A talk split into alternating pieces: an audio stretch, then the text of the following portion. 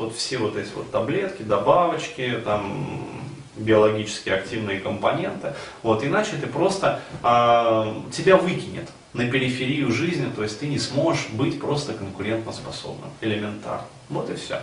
А растущие постоянно со стороны работодателей требования, вот, они, ну сейчас уже эти требования запредельные. То есть для того, чтобы работать в мощной компании, э, там, типа Газпрома, там, чего-то еще, ты должен забить вообще на свою жизнь.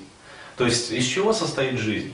Из кино, там, из отдыха, там, я не знаю, из рыбалки, из чтения книг. Вот. На все на это, там, из общения с женщинами, естественно, на все на это ты должен забить, а, и сейчас уже вот в Москве, да и не только в Москве, в других там смежных городах растет поколение, которое забивает на свою жизнь сейчас ради какого-то потенциала в будущем. Ну, вот. Но, скажем так, поживем, увидим, посмотрим.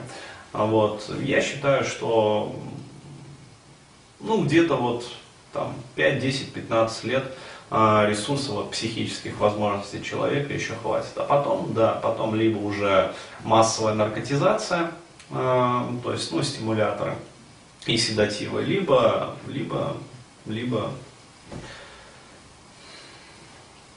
либо все, финиш. Вот так вот.